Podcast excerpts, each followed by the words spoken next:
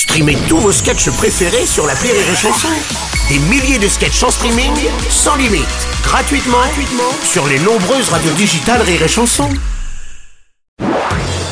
Marceau refait l'info sur Rire et Chanson. Tous les jours à la demi, Marceau refait l'info. On va commencer avec cette scène peu banale dans une école de Bobigny en région parisienne. Un élève de CM2 a sorti un sachet de cocaïne à la récréation. Il a expliqué l'avoir retrouvé au bas d'un tronc d'arbre. Thierry Ardisson, bonjour. Salut les Bruno Ouais. Salut les burnettes Un CM2 avec un sachet de cocaïne. Je savais pas que Pierre Palmade avait un fils caché au primaire. rumeur ou pas rumeur, la bonne nouvelle pour cet élève, c'est que son stage au Sénat auprès de Joël Guerriot va sans doute être accepté.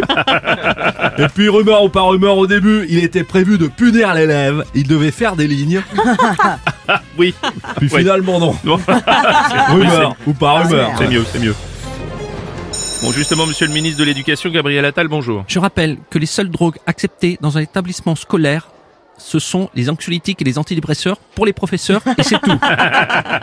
Désormais, l'incident est clos. Les cours pourront reprendre normalement à l'école élémentaire Jean-Luc Delarue. Merci, monsieur le ministre. Exclusivité Rire et Chanson, nous avons le témoignage de cet élève de CM2. Ouais, je vous confirme, j'ai trouvé le sachet au pied d'un arbre, j'ai pas touché, j'ai pas consommé. On part en boîte, on fait une fête, une before, after. Waouh